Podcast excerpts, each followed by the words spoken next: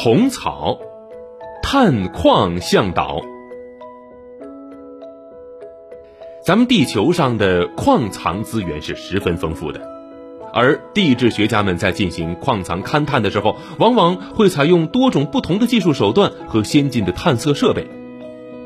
不过，就算没有这些设备，有的时候啊，我们还可以利用动植物甚至微生物来寻找矿藏。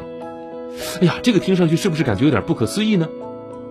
其实，在动物界，很多动物都可以说是找矿的尖兵，比如说像。白蚁、探矿狗、蜜蜂等等，这都曾经是找矿的得力助手。而在植物界，其实也有一些报矿员的。某些地表植物可以用来指示岩层当中某种矿化岩石类型和特殊情况，而这种植物就被称为指示植物。而铜草呢，就是一种很典型的铜矿指示植物，它能够吸收一般植物吸收不了的铜，含铜量很高。能够充当寻找铜矿的向导，所以啊，它的铜草之名可以说是实至名归。铜草学名叫做海州香茹，是唇形科香茹属植物，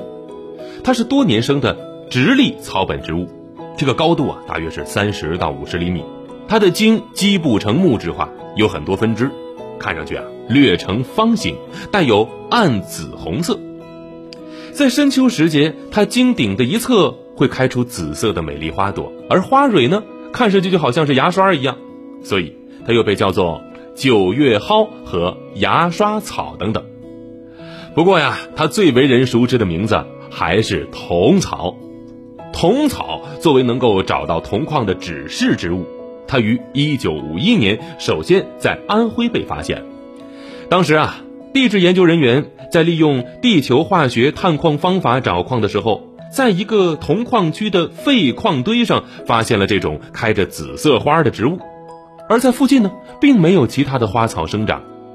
他们查阅文献得知，哎呀，这种指示植物只是生长在某种具有特定性质的风化岩石以及土壤当中，而在一般的土壤岩石当中就不生长。他们就采下这种草的根、茎、叶进行化验，发现它根部的含铜量最高，有百分之零点五到百分之三，所以啊，它能够吸收一般植物吸收不了的铜。而研究人员进一步思考，嗯，哎，这种植物能够从土壤当中摄取铜，可是土壤当中的铜又是哪儿来的呢？他们探测发现，原来啊。是地下水溶解了深处的铜矿物质，并且向上运动，才提高了土壤的含铜量，使得这铜草就能够在这生长了。也就是说，这铜草出现的地方，往往就预示着附近有铜矿存在。因此呢，人们就把铜草作为是一种发现铜矿的生物器信息了。在一定时间内，这铜草那可真的是为寻找铜矿立下了大功啊！而且呢，它的存在不仅揭示了植物方法寻矿的奥秘以及功能，还证实了当今不同学科交叉发展的重要性。你想啊，要是当时研究人员们没有发现铜草能够吸收铜的特性，也许他们就根本不会想得出来利用铜草来寻找铜矿的这种好方法。